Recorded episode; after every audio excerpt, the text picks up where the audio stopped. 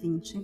Hoje são 20 de março e eu o convido para meditarmos no texto que o Pão Diário, volume 20, nos apresenta. O meu nome é Kátia Neles e o texto da meditação de hoje tem como título Uma Boa Estação. A leitura bíblica está em Eclesiastes 3, de 1 a 11. Hoje é o primeiro dia da primavera no hemisfério norte se você vive na Austrália ou no Brasil, é o primeiro dia do outono, o equinócio de primavera no hemisfério norte e de outono no hemisfério sul.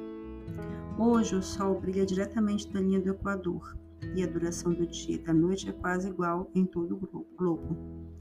Para muitos, as novas estações são importantes. Uns contam os dias por causa do que esperam e que a nova estação lhes traga Talvez marquem a primavera no calendário do norte para sinalizar o final de um outro inverno. Ou quem sabe no sul estão ansiosos para que o outono alivie o sol forte do verão. Todos nós atravessamos as estações da vida, mas que nada tem a ver com o clima.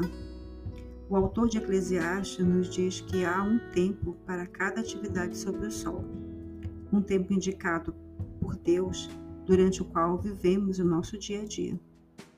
Moisés falou de um novo tempo em sua vida após conduzir o povo de Israel através do deserto, e ele teve que entregar sua liderança a Josué. Paulo enfrentou um tempo de solidão durante sua prisão domiciliar em Roma, pedindo visitas, mas entendendo que Deus estava ao lado dele. Independentemente da estação da vida, nós precisamos agradecer ao Senhor por sua grandeza, ajuda e economia. Senhor, vamos orar. Obrigada, Senhor, obrigada, Pai, pela promessa do teu cuidado nesse momento da minha vida. Senhor, nós passamos por altos e baixos, vales e montanhas. Algumas vezes muito choro, choro de tristeza, algumas vezes choro de alegria, outras vezes muita reflexão, algumas vezes algum tipo de dificuldade em alguma área emocional, financeira que seja.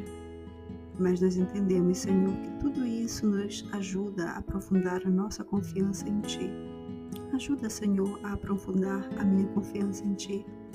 Porque, Senhor, cada estação da nossa vida, dessa vida que vivemos debaixo desse sol, traz um motivo para eu me alegrar no Senhor, traz um motivo para nos alegrarmos em Ti. Nos ajuda, Senhor. E nós oramos assim em nome do Senhor Jesus Cristo. Amém.